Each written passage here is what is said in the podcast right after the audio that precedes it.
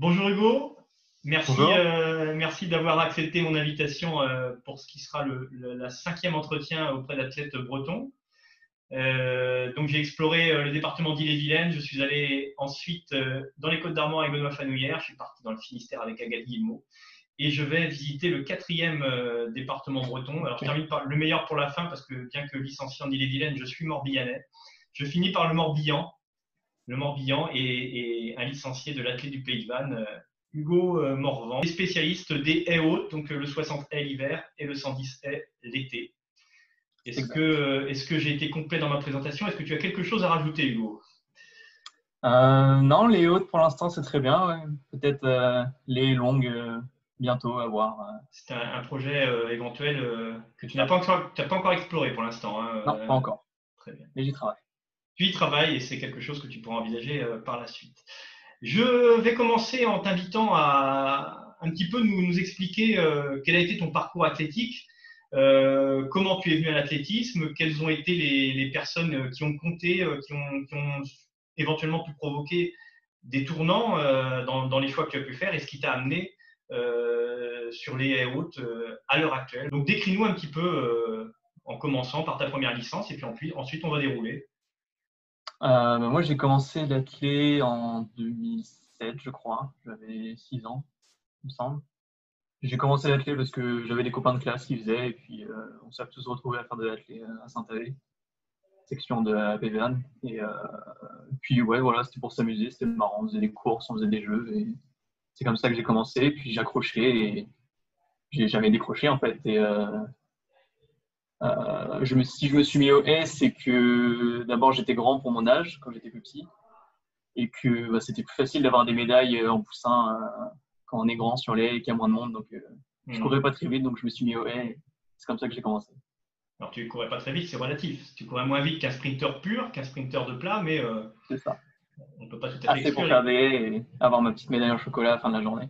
Voilà, voilà. Donc là, tu es, tout minot, tu n'as même pas 10 ans et, tu t'amuses, quoi. Tu t'éclates, euh, c'est l'éveil athlétique. Exactement. Et tu as eu des éducateurs qui ont su euh, te faire prendre goût euh, petit à petit. Ouais, ouais, la section de Saint-Avé, il y a toujours eu des super entraîneurs pour les, pour les jeunes et ouais, c'est comme ça que, que j'ai accroché.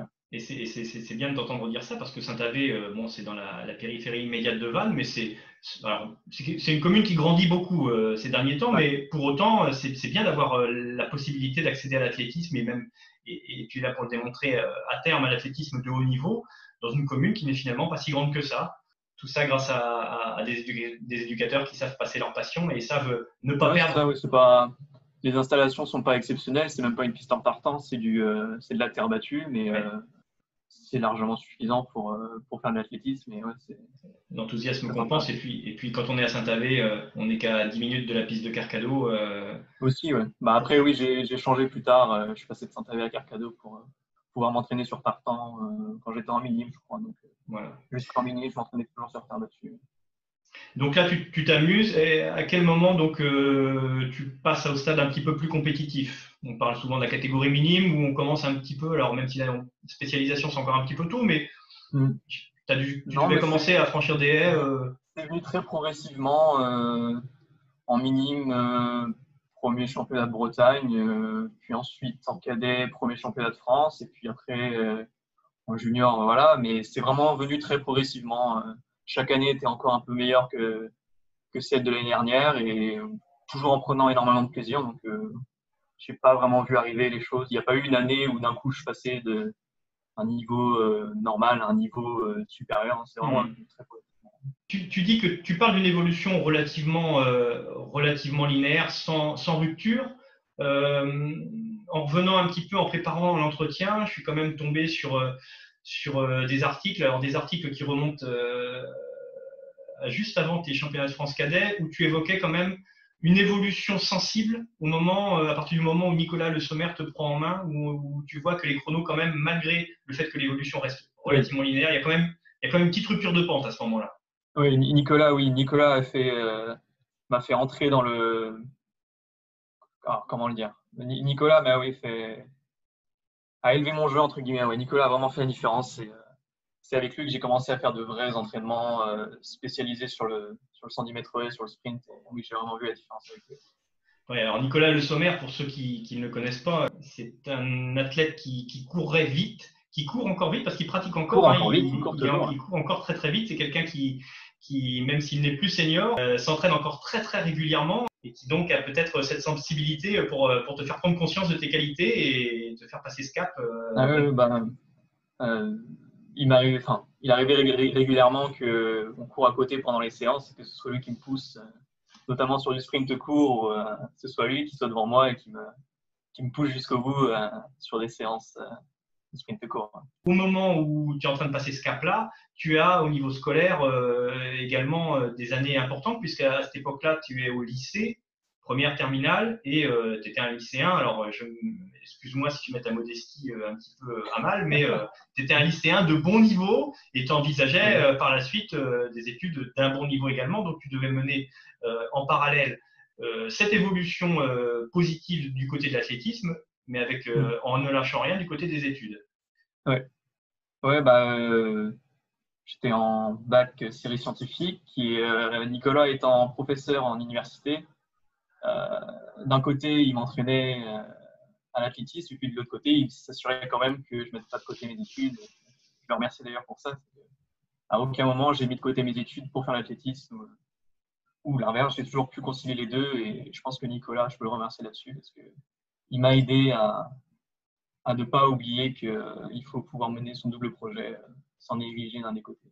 Donc c'est vraiment la, super rencontre avec Nicolas Le Sommer en fait. Ah oui, euh, tant en termes athlétiques qu'au niveau plus global, il a vraiment, euh, on parle souvent d'approche globale euh, dans la relation entraîneur-entraîné, mais là ça prend une signification particulière entre, entre toi et, Nicolas.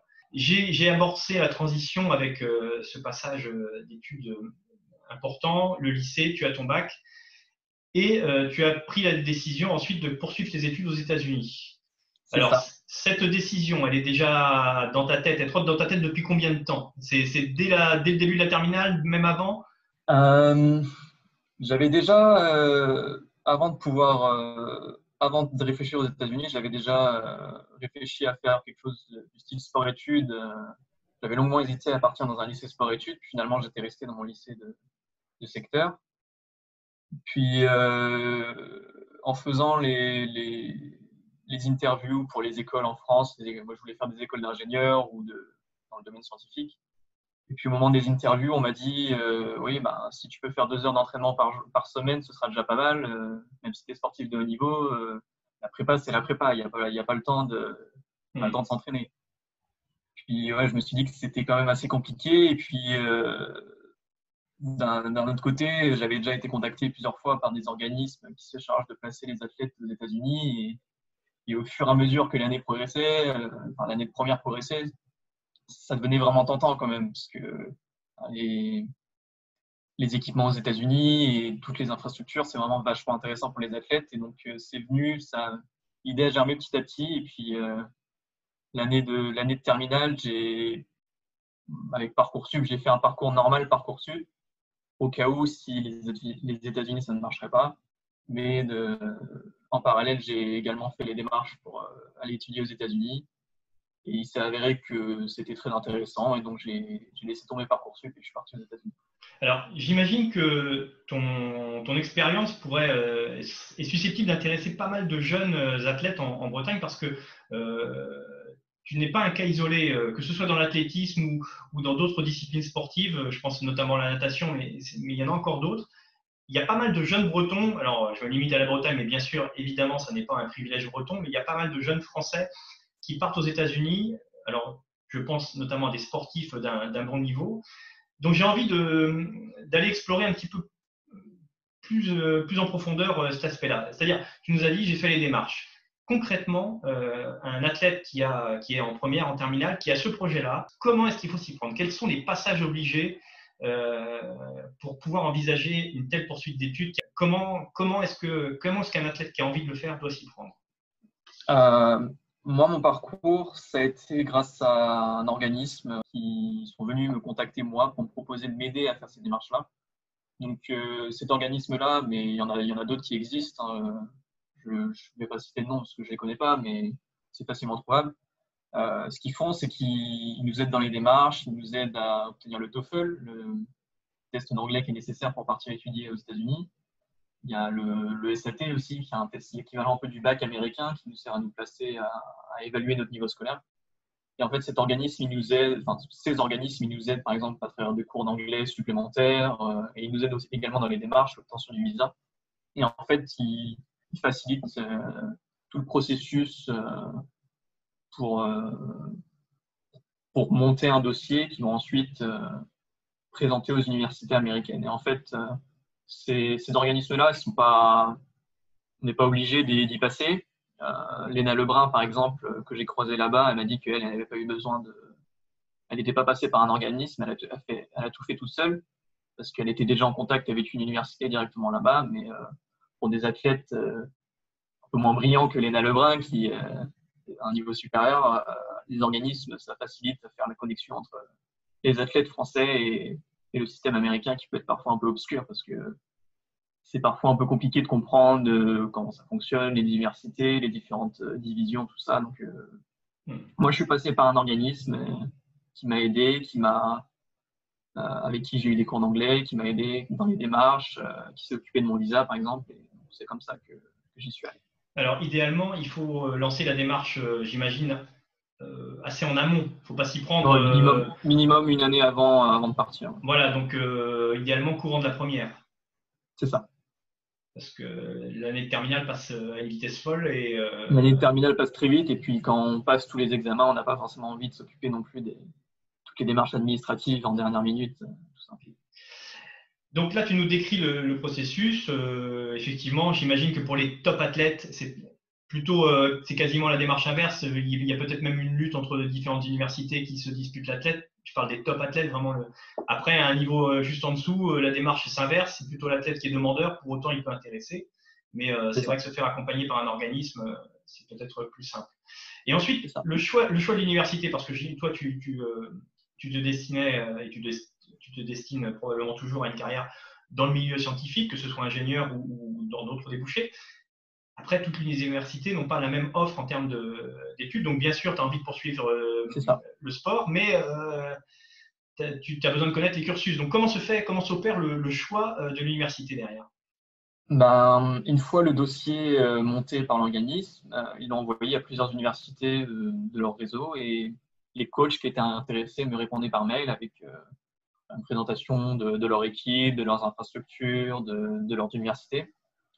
Et puis, euh, moi, j'ai eu une liste de dizaines ou ouais, quinzaine d'universités. Et moi, j'ai fait le choix parmi cette liste-là, celle qui me correspondait le mieux, euh, qui avait euh, la possibilité de faire des études dans le domaine qui m'intéressait, les infrastructures aussi qu'ils avaient, c'est très important. Et puis, le feeling avec le coach, et puis aussi les bourses, pas non plus un, un point négligé, parce qu'une année aux États-Unis, ça coûte très cher. Donc, avoir une bonne bourse, c'est toujours intéressant. Et donc, euh, donc là, tu pars, euh, tu, as fait ton choix et donc toi, tu t'es retrouvé à l'université du South Dakota, c'est ça? C'est ça. Alors, c'est quoi, j'ai cherché un petit peu, mais c'est quoi les grandes villes de, cet État des États-Unis? Bah, Il n'y en a pas. Il n'y en a pas, c'est ça, hein? C'est le Midwest américain, donc c'est assez dans la, dans la campagne. Euh, l'attraction du coin, c'est les, monts Rochemort avec les, têtes des présidents. Mais, ouais. sinon, on est à 8 heures de Minneapolis, peut-être 6, 6 heures de Minneapolis. Et pareil, 6 heures de Denver. Donc, euh, c'est dans le centre des États-Unis. Donc, il y a pas, c'est pas New York, mais euh, les gens sont très, très sympas, très accueillants. Mmh. Pour, pas pour, longtemps qu'on a pas des, on a des infrastructures de très bonne qualité et c'est vachement intéressant. Donc euh, là, tu nous, tu nous donnes les, distances en nombre d'heures. C'est des nombres d'heures en voiture ou en avion? Parce qu'aux États-Unis. En voiture. En voiture. Donc, ouais, Minneapolis, c'est à, à 6-8 heures. Donc, c'est quasiment la porte à côté. Quoi. Ah oui, c'est pas trop loin. D'un point de vue américain, 6 heures de route. Oui, ça se fait, quoi. Euh, donc, euh, voilà. Tu es dans cette université-là. Est-ce que tu peux nous décrire un petit peu euh, comment ça se passe là-bas? C'est quoi ta journée type? Quelle est la répartition entre les études et le sport? Alors, ma journée type, le matin, je vais avoir cours de 8h à, à 2h à peu près. Ouais, c'est ça, de 8h à 14h. Donc, je vais avoir entre 3 et 5 heures de cours et une heure de repas aussi. Et ensuite, euh, de 14h à 17h environ, je vais avoir des entraînements. Donc, entraînement, euh, une partie sur piste, une partie en salle de muscu, une partie récupération, étirement, gainage, tout ça. Et puis après ça, je mange et je fais mes devoirs et je vais dormir. Voilà. C'est principalement ma journée. Toutes mes journées se passent comme ça. Le matin, les cours, l'après-midi, euh, les entraînements et le soir, les devoirs. En, termes d'entraînement, justement, euh, est-ce que tu as senti euh, une évolution, une révolution par rapport à ce que tu faisais en France? Ou est-ce que non, finalement, c'est la même chose, mais pas au même endroit? En termes d'entraînement, je crois bien que j'ai doublé mon, temps d'entraînement à la semaine. Parce que je suis passé de 10 heures par semaine à 20 heures par semaine. Même si, bon, 20 heures, ça reste le, une grosse enveloppe, parce que dans les 20 heures, il y a également tout ce qui est récupération, tout ça. Donc, même si j'ai doublé mon temps d'entraînement, j'ai peut-être triplé ou quadruplé euh, la qualité et la quantité de mes récupérations. Donc, euh, la transition s'est faite sans problème. J'ai pas eu de, me suis rien cassé. J'ai pas eu de, il n'y a pas eu de, j'ai pas eu un choc au niveau des, entraînements. Ouais. C'est, alors, euh, je rebondis là-dessus parce que c'est ce qu'on entend parfois. Hein. C'est, une partie commune à tous les athlètes qui, qui s'entraînent beaucoup, je veux dire en volume, évidemment, ça va de soi, mais c'est bien de l'entendre, évidemment, quand on parle de gros volume, derrière, il y a une quantité, une proportion de récupération qui est, énorme. Et ça fait partie de niveau, niveau récupération, euh, tout d'abord, j'ai accès maintenant à des, infrastructures de très haute qualité pour la récupération. On a des bains froids, il y a des kinés qui sont à disposition, il y a des, des, bottes de compression, je ne sais, sais, pas comment ça s'appelle, mais des rouleaux de massage, des, des, pistolets massants. Il y a vraiment tout ce qu'il faut pour récupérer. Donc, c'est vraiment, ça devient presque un plaisir de récupérer, même si bon, le footing des récup, euh, toujours un petit peu à de le faire, mais on le fait quand même. C'est rébarbatif, mais c'est indispensable. Ça fait partie. Ah. Euh, on est tous passés par là, tous, tous, tous athlètes. Hein, les séances qu'il aime peut-être un peu moins, mais, mais euh, c'est bien de l'entendre dire de la part d'un athlète d'un certain niveau. Ça fait partie de l'entraînement. On ne progresse pas sans avoir ces passages un petit peu, un petit peu fastidieux. Ouais ça fait partie du, job. Là, j'ai parlé de l'entraînement. Je ne voudrais pas passer trop vite quand même euh, sur l'aspect euh, densité en termes de niveau. La densité là-bas, oui, elle est, elle est, exceptionnelle. Et puis, moi qui suis un grand fan d'athlètes, même quand, quand je suis pas sur la piste et que je regarde euh, les gens de mon équipe et les gens autour des autres équipes, moi, je, suis au paradis parce que il y a des, performances de haut niveau à chaque épreuve et c'est vachement intéressant. je sais que sur les haies, en tout cas, dans mon équipe, j'ai un, un copain qui court en 7,72 sur le 60 mètres haies. En 7,72 au championnat de France senior, au espoir même, parce qu'il est, il a un an de plus que moi, donc il était espoir 1 cette année. Mmh. Et une jolie finale. Donc au, niveau des entraînements, c'est vachement intéressant, parce que l'année dernière, euh, pour euh, courir euh, contre quelqu'un de mon niveau, il fallait aller chercher dans les pays de Loire ou un peu plus loin. Donc là, pouvoir s'entraîner tous les jours avec quelqu'un qui nous pousse, c'est vachement intéressant. Et puis, au-delà de ça, dans l'équipe, on a une super équipe de perche avec Chris Nielsen qui a battu euh, le record de la NC2A cette année. Donc il a battu quand, quand il a battu le record qui était euh, peut-être bien une semaine après, c'était le record qui était détenu par Mondo Duplantis. Et il l'a battu une semaine après qu'il ait battu que Mondo Duplantis ait battu son record du monde. Donc forcément, c'est. Ça fait parler. Excellent. Enfin, Les, ouais, et, ça, c'est pareil, à la paire, euh, au 100 hauteur, euh, ça saute à plus de 2 mètres 20. Euh, sur le 60 places, en dessous des 7 secondes à chaque fois. Donc, c'est génial. Moi, je, à chaque fois, je m'assois dans les gradins et puis je regarde mes copains courir et je m'éclate. Alors, j'ai fait un constat en regardant tes performances aux États-Unis. J'ai pas trouvé, alors peut-être que j'ai mal cherché, mais j'ai pas trouvé de perte sur des haies à 0,99. T'es passé, sur les, es passé sur les haies seniors déjà? C'est ça. La, la NC2A, c'est toutes les hauteurs sont seniors, donc euh, je suis passé sur des seniors euh, en junior 2. Pour tout te dire, moi je vais te dire mon, cheminement intellectuel. Je, reste un petit peu sur les 7,95 que tu fais tout début janvier et je vois un chrono à 8,08. Je me dis, ouais, c'est bien, quoi, il, conserve son niveau, mais, bof. Et puis je, regarde un petit peu mieux, mais j'ai vu que les haies étaient montées de 7 cm. Et que tu n'étais pas sur les haies euh, juniors, tu étais sur les haies seniors. Et je me suis dit, ah ouais, donc c'est plus pareil là. Donc c'est pour le coup 8,08 sur des haies 1,06. C'est au moins aussi bien que 7,95. J'ai du mal à évaluer la, perte de temps. Après, ça dépend des gabarits. Il y en a qui perdent presque pas de temps euh, avec les haies qui mm. montent. Mais euh, à combien tu évalues, même si c'est un exercice d'équilibriste de, de faire ça, mais ça vaut bien les 7,95 sur des à 99 cm. Bah, j'espère bien, oui, même, euh, même moins, j'espère. Même moins, ouais, même moins. Parce la que... de temps sur les seniors, elle est quand même, euh, et comme conséquence, je, m'entraîne toujours sur des A99. Par contre, pendant les entraînements, on ne s'entraîne pas sur les seniors. Et ouais, c'est dommage que j'ai pas pu faire une, saison sur des A99. J'aurais été curieux de voir les chronos, jusqu'où je pouvais pousser les chronos cet hiver, comme cet été d'ailleurs. Alors, je vais te ramener un petit peu brutalement de, ce côté-ci de l'Atlantique pour parler un petit peu de, de, la densité de la discipline. Alors, à la fois en Bretagne, on va commencer par là, puis ensuite on va aller parler de la densité en France. Même s'il était un petit peu en retrait par rapport à toi, euh, il a le même âge que toi, Justin Mbodje de, de Bretagne Athlétisme. Ton adversaire de toujours. Ton adversaire de toujours, effectivement, vous vous suivez, vous, avez, vous êtes de la même année 2001 tous les deux, et euh, il réussit à égaliser, euh, égaler ton temps au championnat de France, puisqu'il réalise, alors l'égaler pas tout à fait, il fait 7,95 lors des championnats de France juniors à Miramas, donc c'est un, un, sacré client. très belle course très très belle course. Et voilà, il fait, une course pleine hein, puisqu'il vient optimiser son potentiel, il vient finir sous les 8 secondes. Alors là, je, ne parle que de Justin pour euh, ce qui est de ta classe d'âge, mais euh, on a eu Cédric Faune qui a arrêté sa carrière euh, l'an dernier, mais qui a été très très longtemps au top et qui, jusqu'à ce qu'il décide d'arrêter, était toujours le meilleur sur les haies en Bretagne. on pense au Brestois à Papa Gay, je pense à, et à deux autres membres du Haut-Bretagne Athlétisme, Alban Lefebvre et Kylian Montfort, il y a une densité sur les haies en Bretagne.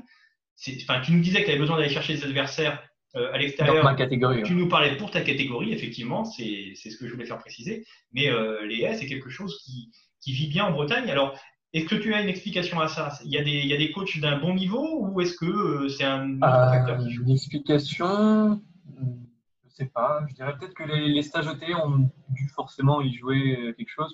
pour moi, en tout cas, j'ai beaucoup progressé aussi grâce au stage ETR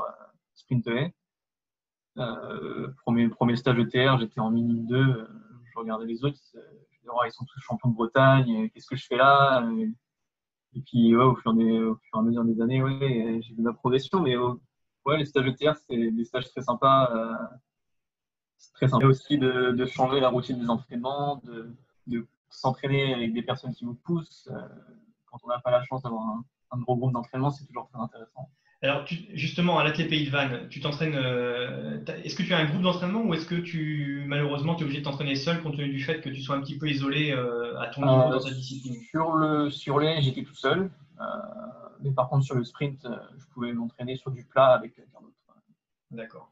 Donc là, la, compétence technique sur les haies, Nicolas Le Sommer, là, là, est capable de, de te ah faire grandir. Il n'y a pas de problème. Cours personnalisé de, de 110 mètres haies travail vidéo, tout ça, le placement des bras pour pas déséquilibrer, le, le regard, le, la hauteur du genou, tout ça, ouais, c'est énormément de, points qui font que chaque petit détail peut compter. Et alors, euh, c'est gravé, euh, c'est gravé neurologiquement, c'est tout, tout, cet enchaînement, parce que moi, je me. Alors, forcément, j'ai jamais pratiqué euh, cette discipline-là, mais je me dis, l'athlète au départ d'un 110 mètres haie, ou d'un, à d'un 60 mètres haie, il voit cette, ce mur de haie devant lui, il n'a pas la hantise de ne pas arriver euh, au bon endroit, de, se la prendre de plein fouet, parce que vous arrivez à des vitesses assez impressionnantes. Hein. quand, quand, le pied va pas assez haut et qu'il vient claquer la, la, haie, on voit bien que souvent elle explose. Il y a vraiment de la force. Non, mais c'est de la mémoire musculaire à force de répéter, de répéter, de répéter. Comme, euh, moi, je me souviens d'un reportage qu'on m'avait montré, c'était sur euh, des, des de rue, 13 secondes. Je trouve ce reportage est magnifique, il explique très bien le, la, musique qu'il y a dans le centimètre et le fait l'importance de, la répétition dans les entraînements pour que ça devienne automatique et qu'au moment de la compétition, ce soit naturel. Donc, je suis euh, passé rapidement sur la, densité euh, en Bretagne et on va aller passer euh, également, donc, pour qui suit l'athlétisme d'un petit peu loin, mais qui s'y intéresse un petit peu quand même, on sait que la France a une bonne habitude de ramener plein de médailles au niveau international, que ce soit des championnats d'Europe ou des championnats du monde sur, les, sur le 110 mètres haies. Tout ça Pascal Martino Lagarde, qui est la figure emblématique de la discipline en ce moment. Mais euh, derrière lui, ça pousse. Hein. Il y a des Willem Bellossian ah qui arrivent, euh, Dimitri Bascou. Euh. Mm. Mais c'est vrai au plus haut niveau, c'est vrai chez les seniors, mais c'est vrai également sur la génération qui arrive juste derrière. C'est incroyable. il y a une grosse génération qui vient derrière aussi. Moi, je suis en plein dedans et ouais. Alors justement, je, vais, répéter, ce que j'ai dit rapidement tout à l'heure, donc euh, et ça va être l'occasion d'arriver euh, sur euh, tes championnats de France junior l'an dernier à Angers. Donc là, tu vas chercher la médaille de bronze, et dans cette finale, dans cette finale, il y a trois des futurs finalistes des championnats d'Europe junior. Il y a Janice, Janice Laviolette qui prend le titre, qui finira huitième. Alors pour lui, c'est probablement une petite contre-performance des championnats d'Europe. Oui, oui, des erreurs techniques dans la course. Voilà, pour autant, il est finaliste. On a Kenny Fletcher, euh, à qui tu viens arracher la médaille euh, au cassé, enfin, tout a compté, ce jour-là, tout a compté. Euh, le départ, le, cassé, le, la technique. Pour un centième. Et donc, Kenny Fletcher, il fait sixième en finale du championnat d'Europe junior. Et celui qui est juste devant toi, Paul Chabotti, lui, il prend la médaille, il prend la médaille de bronze au championnat d'Europe junior. Donc, il y a une densité monstrueuse chez les juniors en France. Euh, et alors, euh, hormis que je ne dise pas de bêtises, hormis Janice la Violette qui est montée espoir, les trois autres sont restés juniors. C'est ça. Et en plus, on a maintenant euh, Sacha, Zoya, qui est monté junior. Voilà, voilà. En plus, en plus, Sacha Zoya arrive. Sacha Zoya, juste, voilà, il, a, il est arrivé en junior. Bon, il a pu faire que la saison hivernale. il a fait 7,34 sur le 60 mètres cet hiver. 734 record du monde junior dès sa première, une de ses premières sorties euh, sur les haies à 0,99. Bon, clairement, lui, il est à peine euh, entravé. Euh, on l'avait vu évoluer déjà à, Angers sur le 110 mètres cadet où il avait déjà battu le record du monde. Lui, il n'est pas très entravé par la montée des, haies. Il est, ah non, il est techniquement, techniquement, il est déjà très très perfectionné et puis il a une vitesse de base exceptionnelle. Donc, ouais. Forcément, quand on bat un record du monde, on a beaucoup de qualité. Ouais, ouais mais c'est j'ai eu la chance d'assister à sa, demi-finale, parce que c'est lors des demi-finales qu'il bat le record du monde du 110 mètres cadet. Et euh, vu d'en haut, c'est juste, enfin, il va, il va juste plus vite que ah les autres. Il court tout droit, il n'y a pas de haie pour lui. voilà, c'est ça. C'est, on se dit, bah finalement, c'est pas si compliqué que ça. On se demande, mais il y a, voilà, il très, très, très vite. Voilà, donc c'est aussi. Faut pas oublier non plus ceux qui sont derrière Sacha Zoya, qui a aussi une belle densité, qui sont un peu dans l'ombre de Sacha Zoya, mais il y a toujours une belle densité aussi derrière. C'est une des raisons pour lesquelles j'ai voulu euh, aussi venir vers toi, parce que euh, effectivement, alors par rapport aux athlètes que j'ai pu interroger avant, tu n'as pas de titre de champion de France, tu as, une collection moins grande de médailles nationales, puisque tu n'as qu'une médaille nationale pour le moment. Mais il faut voir dans quel contexte ça s'inscrit. Voilà, c'est. tu serais né, euh, tu serais né enfin, hors de cette génération-là qui est, qui, qui c'est incroyable, c'est très très prometteur pour l'avenir. Tu aurais pu te constituer un palmarès euh, un petit peu plus conséquent, mais là, quand on voit la densité, c'est championnat de France junior, euh, Janice Laviolette, il gagne avec deux dixièmes d'avance sur toi, et sur Kenny Fletcher, qui lui est quatrième. Je veux dire, euh, la moindre haie un peu mal franchie, c'est fini, quoi. Adieu le podium. Ouais, bah après, bah, je faisais la blague aussi de, dire que j'étais né la mauvaise année, mais tu sais, si j'aurais eu le même niveau, s'il n'y avait pas non plus cette densité-là en France, ouais c'est une, dynamique où on se tire tous les uns les autres, donc c'est vachement intéressant de courir ici. Alors en même temps, tu es né la mauvaise année, j'étais en train de réfléchir. L'année d'avant, euh, il y a Janice Laviolette. Euh, juste avant, il y a Matteo Ngo qui a été champion du monde cadet. L'année d'après, il y a Sacha Zoya. Euh, en fait, euh, je ne sais pas quand est-ce qu'il fallait naître. Hein. Ouais, c'est ça. Une décennie avant, peut-être. Ouais, c'est ça, c'est ça. C'est compliqué, mais tant mieux. Hein. Ça veut dire que ça veut dire que le niveau est, extraordinaire en France. Alors, on va revenir. Euh, j'en parle, j'en parle, mais je voudrais que tu nous racontes parce que cette finale des championnats de France. Alors, si on revient un an, un an en arrière, les championnats de France cadets. Là, tu arrives avec des grosses ambitions. je parle surtout de l'hiver, les 60 mètres haies. Tu arrives, as le record de, tu, as le record de Bretagne cadet du 60 mètres haies, 7 secondes 90. Euh, quand tu l'établis, c'est la meilleure performance au bilan. Tu arrives à Val-de-Reuil pour les championnats de France cadet avec des grosses ambitions que tu avais affichées à l'époque. Alors, c'est pas toi qui l'avais affiché, mais les journalistes sont venus te chercher et tu as été forcé d'avouer. Et euh, c'est une petite déception. Face, ah oui, une belle déception, on va pas se cacher. Bah, les, ouais, les championnats d'hiver cadets, euh, pour moi, c'était la première fois où euh, être un peu sur le devant de la scène. Euh, j'avais pas l'habitude d'être euh, premier ou deuxième au bilan, euh, bilan national. Et donc, pour se dire, j'ai coulé sous la pression au moment de la finale.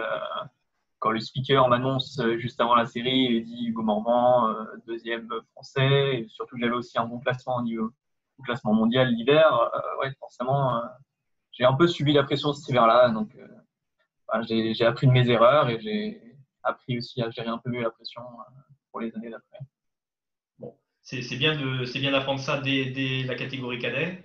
Ça c'est fait. Tu sais ce que c'est. Alors, euh, on, ne vit pas tous pareil avec la pression, mais au moins tu as cette expérience-là et, ça, a pu te, ça a pu te transcender parce que c'est tout à fait le contraire qui s'est passé, qui s'est passé l'année d'après, justement, à Angers puisque là, euh, tu n'es pas en tête. Comme on l'a évoqué euh, déjà assez longuement, il y a une grosse densité et pourtant, tu arrives à faire, euh, à faire le, couloir 8.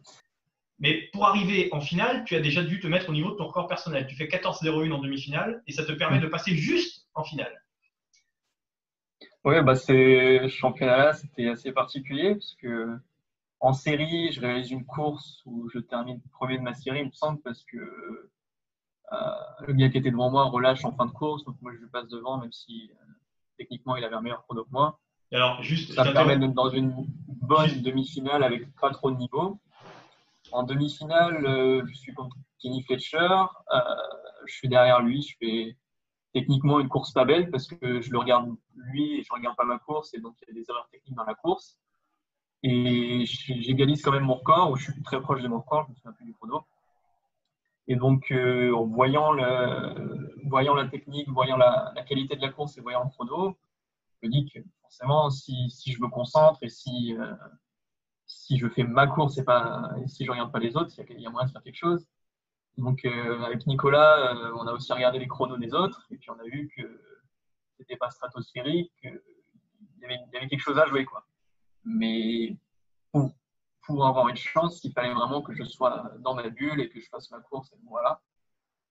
Et donc, euh, avant, avant la finale, euh, bah, déjà, le, premier, premier objectif, c'était pas de rester frais, parce qu'il faisait une chaleur euh, abominable ce jour-là.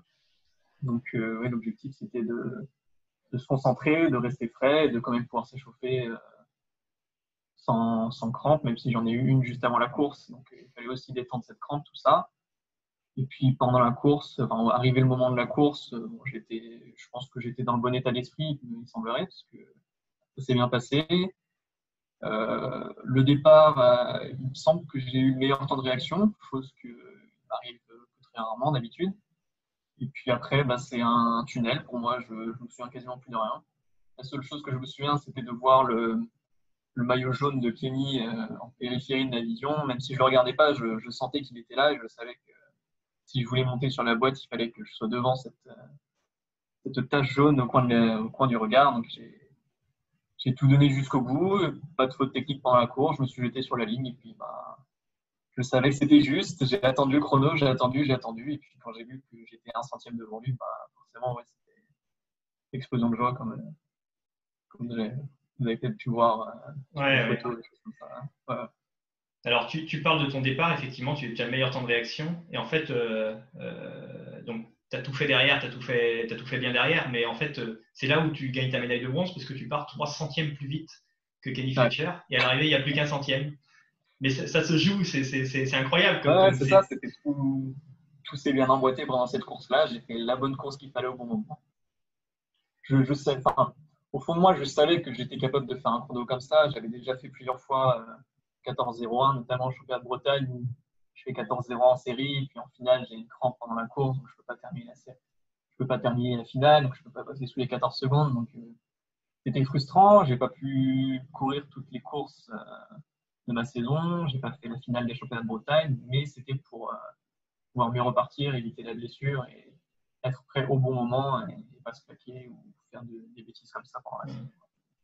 Et pas de frustration derrière de savoir que donc, les deux devant toi et celui derrière toi partent à Boras euh, au championnat d'Europe junior et toi tu n'étais pas du wagon. Euh, T'as dû y penser C'était pas non plus l'objectif de la saison. Moi, je, mon objectif c'était de faire une finale au France, c'était pas de, de, partir au championnat d'Europe.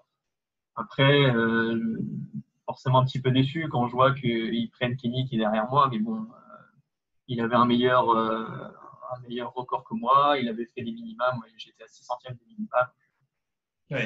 C'était la décision logique, entre guillemets, euh, de le prendre lui et pas moi. Et puis, il avait aussi une plus grande expérience que moi. Il est, il est champion olympique de la jeunesse. Donc, forcément, je peux mm. comprendre qu'il fasse plus confiance. Euh, Kenny, qui est un habitué des grands championnats, plutôt qu'un moi qui ai fait un peu la surprise ce jour-là. Tu as eu quand même un, contact avec la fédération à cette occasion qui sont venus vers toi pour oui, Oui, je suis passé euh, ils m'avaient fait signer des papiers. Ils, m'ont dit que notre cas entre moi et Kini serait euh, évalué. Euh, D'accord. particulièrement parce que forcément c'était un petit peu compliqué. Tu avais été interrogé dans la foulée de ton, de ton 794 euh, cet hiver sur cette euh, ambition de décrocher une sélection d'équipe de France. Tu étais resté mesuré euh, comme tu l'es aujourd'hui encore. J'imagine que ça doit trotter dans un coin de la tête.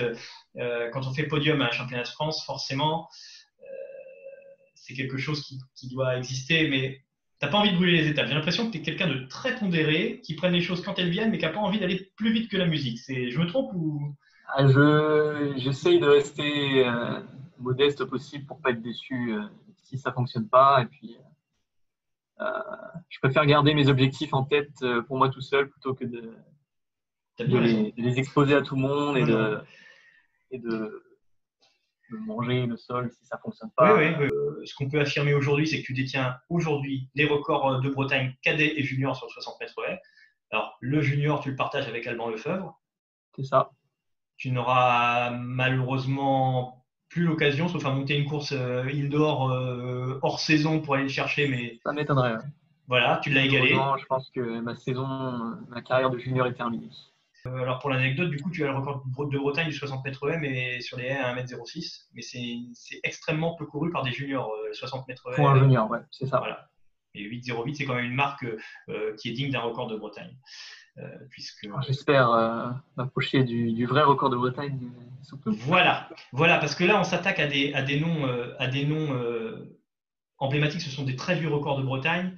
On parle de Franck Chevalier, on parle de Yannick Vezin, ce sont des, légendes de l'athlétisme breton, et, ce sont les prochaines échéances. là, on s'attaque à du gros, c'est des records qui ont plus de 30 ans, qui sont au perché. Donc voilà, c'est un petit peu pour, pour te remettre dans le contexte. Tu évolues dans ces eaux-là justement, venons-en à tes ambitions à moyen terme. Tu es parti aux États-Unis pour euh, pouvoir continuer à t'entraîner. Euh, pour l'instant, la, marque hein, que moi j'ai en tête, c'est ce fameux 8,08 sur 60 haies. Tant à prouver que ton niveau a continué de s'améliorer. Quelles sont tes ambitions tant chronométriques qu'en termes de, palmarès?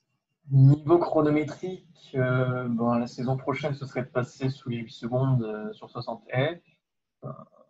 J'aurais peut-être pu faire cette saison si, si j'avais mieux fait les choses. J'ai eu quelques, un petit pépin physique en milieu de saison, euh, une douleur de dos récurrente hmm. que j'ai chaque saison qui m'a un peu empêché de m'entraîner pendant un moment. Donc, euh, donc, ouais, moins de 8 secondes euh, la saison prochaine et puis moins de 14 secondes sur le, sur le 110 mètres.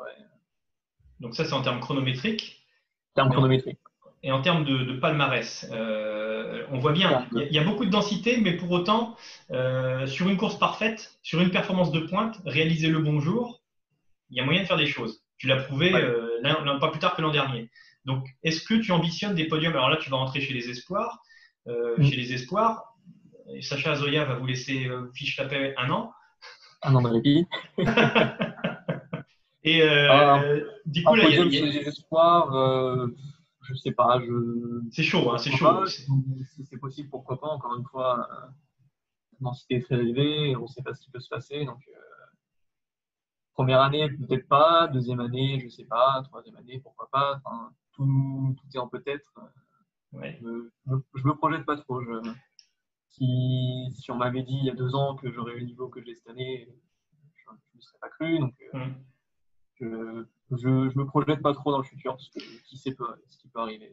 Tu, te projettes, j'ai l'impression, tu vois, naturellement, quand je te demande tes ambitions, tu me parles chrono, tu ne me parles pas forcément titre. Oui, euh, je parle plus chrono que, titre parce que c'est ce qui me fait en général euh, pas plus plaisir, mais un, un chrono, c'est plus facile à, chiffrer la progression. Mais là, c'est marrant, hein, ça, me fait sourire parce que euh, on sent le cartésien, on sent le, vraiment bah, l'ingénieur, c'est-à-dire euh, euh, le chrono, c'est objectif. Le, scientifique. Voilà, le scientifique. Le chrono, c'est une donnée objective, alors que les titres, c'est des données subjectives, ça dépend de la concurrence, ça dépend de plein de choses. Donc vraiment, c'est presque caricatural, mais ça correspond bien à, à, l'athlète que tu es. Donc, et, si jamais tu fais un gros chrono, on peut imaginer que bah, si des titres doivent venir, ils viendront peut-être comme ça que tu le raisonnes. Comme ça, ouais.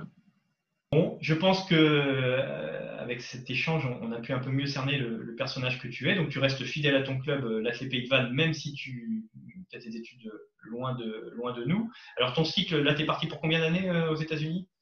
Je pars sur un bachelor, donc en, quatre années. Quatre années. Et alors pour l'instant, tu n'envisages pas la suite. Est-ce qu'il est possible que finalement, trouvant les conditions pas mal, ça arrive parfois, tu aies envie de faire ta vie là-bas? Bah Là encore, je ne sais pas. Je, je verrai si. Pour l'instant, enfin, l'objectif, une fois, une fois ces quatre ans passés, ça reste quand même les études. Donc, je verrai où mes études m'emmènent, si, si, je peux continuer là-bas, si je reviens en France. J'aviserai au moment venu. Très bien. Eh bien, voilà le moment, euh, de, conclure cet entretien. Et comme, euh, à, chaque fois maintenant, euh, j'ai pris cette petite habitude de laisser les derniers mots. Je ne rajoute rien derrière, les derniers mots à la tête. Donc, quel message tu as envie de délivrer à ceux qui auront envie de, de nous regarder aujourd'hui? Ben, si s'il y a des minimes, des poussins qui, qui nous regardent, je leur dirais d'essayer les haies. C'est marrant, faites des haies. Vous verrez, c'est très bien. Ça fait peur au début, mais il faut, faut, il faut surmonter sa peur et faire des. Et puis, ça fera surtout très plaisir à vos clubs au moment des interclubs. Et puis, euh, sinon, euh, pour les autres, euh, pour mes adversaires et pour mes, amis, je leur dis rendez-vous, je ne sais pas quand, pour notre prochaine course. J'ai très hâte de courir. Puis sinon, bah, je te remercie de m'avoir invité pour cette interview. Ça m'a fait très plaisir.